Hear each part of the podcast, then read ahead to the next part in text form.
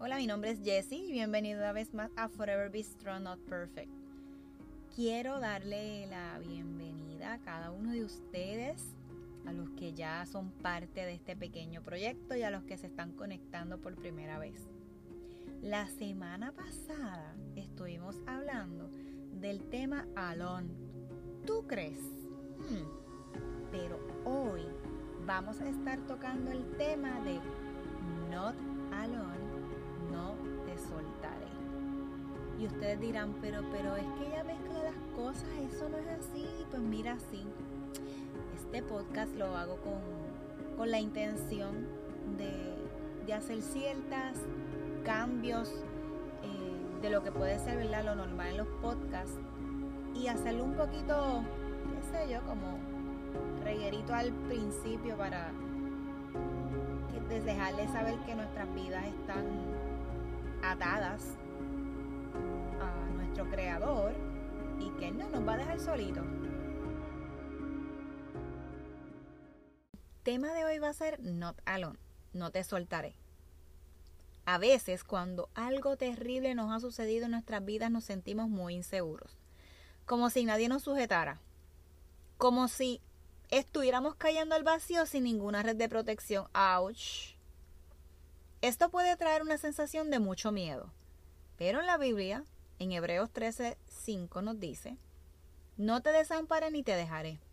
Me encanta ese versículo, porque ahí Dios nos dice a nosotros que no son, es, obviamente confirma que es nuestro creador, que es nuestro Padre, y que está ahí pendiente, como un asistente cuando estemos, ¿verdad? Nadando y nadando y nadando, o estemos aprendiendo a nadar esto a mí me trae una memoria de cuando era pequeña. Tengo una tía que cuando nosotros nos criábamos éramos varios primos y primas, era un corillo como le dicen ahora.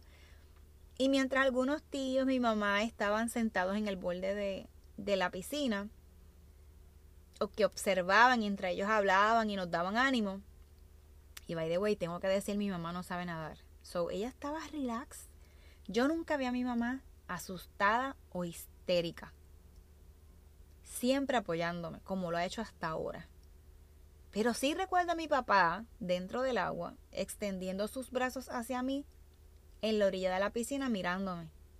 En esos momentos que decía, nuestra tía decía, vamos ahora a saltar del borde, ¿verdad?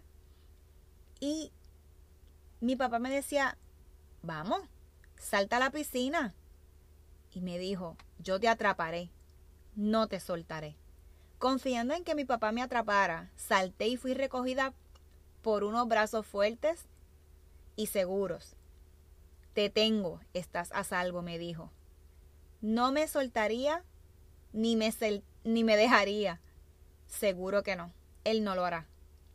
Pero hasta también así nuestro Padre Celestial. No te soltará ni te dejará. Seguro que no. Él te ha tomado y está seguro que no importa lo profundo que es el agua, Él está ahí para sostenerte. Después de mi repentino diagnóstico sentí como si el mundo estaba temblando, pero recordé y leí el versículo del libro de Josué en el que les hablé en el podcast anterior. Una y otra vez hasta que quedó tatuado en mi corazón. Llegó el momento en el que me convencí de que esto era cierto para mí. Dios me sostenía con fuerza. Él no me dejaría ni me abandonaría. Eso mismo hará contigo. Él nunca te dejará. Así que, you're not alone. Claro, no fue el único versículo y comparto otros. En Deuteronomio 4:31, pues el Señor, su Dios, es Dios compasivo. No los abandona, abandonará ni los destruirá ni se olvidará del pacto solemne que hizo con sus antepasados.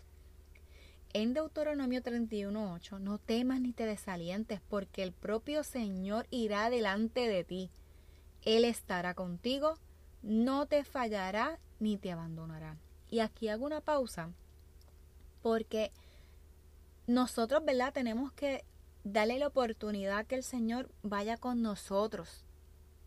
Y Él va a estar delante él va a estar a nuestro lado y nos va a estar agarrando por eso él, por el brazo, por caminos que pensemos que no eh, podamos pasar en ese momento, ¿verdad? Que, que, que nuestra mente y nuestro corazón no esté con esa fuerza y Él no las va a estar dando. Pero tenemos que estar conscientes de decirle, Señor, toma el control de mi vida. En Primera de Crónicas 28, 20 nos dice, David siguió diciendo, sé fuerte y valiente y haz el trabajo, no tengas miedo ni te desanimes, porque el Señor, Dios, mi Dios está contigo, Él no te fallará ni te abandonará. Él se asegurará de que todo el trabajo relacionado con el templo del Señor se termine correctamente. Si hoy te encuentras enfrentando una esperanza que se demora, ten la seguridad de que Dios va a redimir esta temporada y traerá una mayor recompensa de lo que puedas imaginar. Deja que Jesús suba a tu barca, aun cuando sabes que necesitas de su cercanía.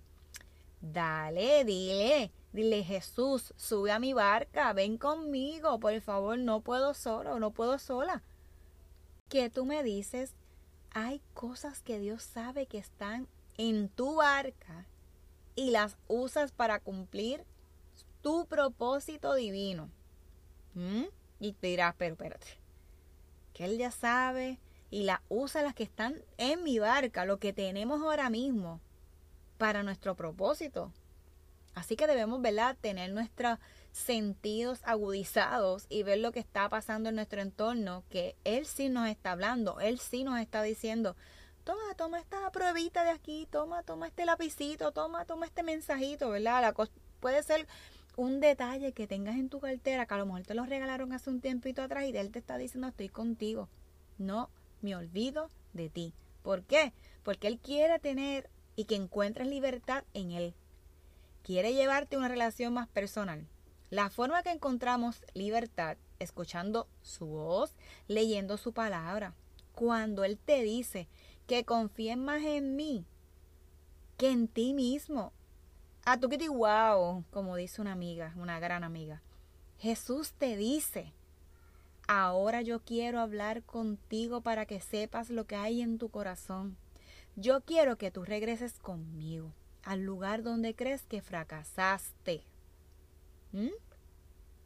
Yo quiero que tú regreses conmigo al lugar donde tú crees que fracasaste. El Señor nos dice, vamos a regresar y encontrar esa libertad porque yo estoy contigo. Aunque ahora no puedas ver el propósito, hoy, ahora, en este momento, cuando estés escuchando esto, algún día lo verás. Aférrate a las promesas de Dios. Al igual que Sara experimentó y su deseo fue cumplido. No olvides, tienes un propósito y eres amado.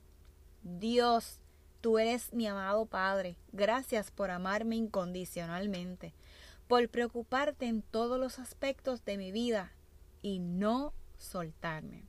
Amén. Y hasta aquí nuestro primer episodio del mes de julio. Y quiero que ustedes en su teléfono inteligente, en alguna aplicación de esas de recordatorio, anoten el siguiente versículo. Proverbios 4:23. Por sobre todas las cosas, cuida tu corazón, porque de él mana la vida. Lo vas a poner diario en el, por el mes completo, por la mañana, el mediodía o por la tarde, pues el horario que te funcione.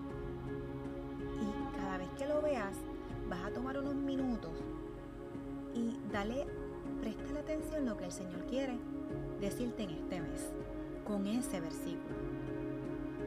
Es un reto, ¿verdad?, que podemos hacer y eh, también nos lleva a conectar con Papá Dios y, y dejarle decirle, mira, sí, necesito, Señor, que, este corazón mío de vez en cuando, ¿verdad? Y muchas ocasiones nuestra mente que viene a tirarnos un poquito de este pajitas y sucios a nuestra vida para que distraernos de del propósito de que Dios tiene para cada uno de nosotros. Pero sabemos que eso es parte de las pruebas, ¿verdad? De que el enemigo va a estar trayéndonos a nuestras vidas para que tropecemos y nos rindamos y no nos levantemos con ánimo y decir no, porque Él es mi padre, yo soy su hijo, su hija. Así que yo les agradezco la oportunidad, ¿verdad? De, de ser parte de, esta, de este proyectito. El Señor te bendiga, que el Señor te cubra y te guarde y que tengas una